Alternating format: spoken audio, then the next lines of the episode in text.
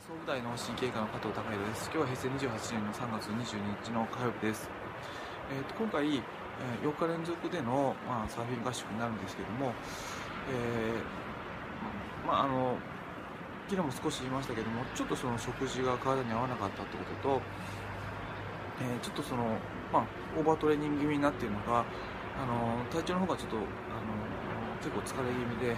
えーまあちまあ、3日目の朝になって、えーまあ、へたり気味ではありますけども、なんとかその、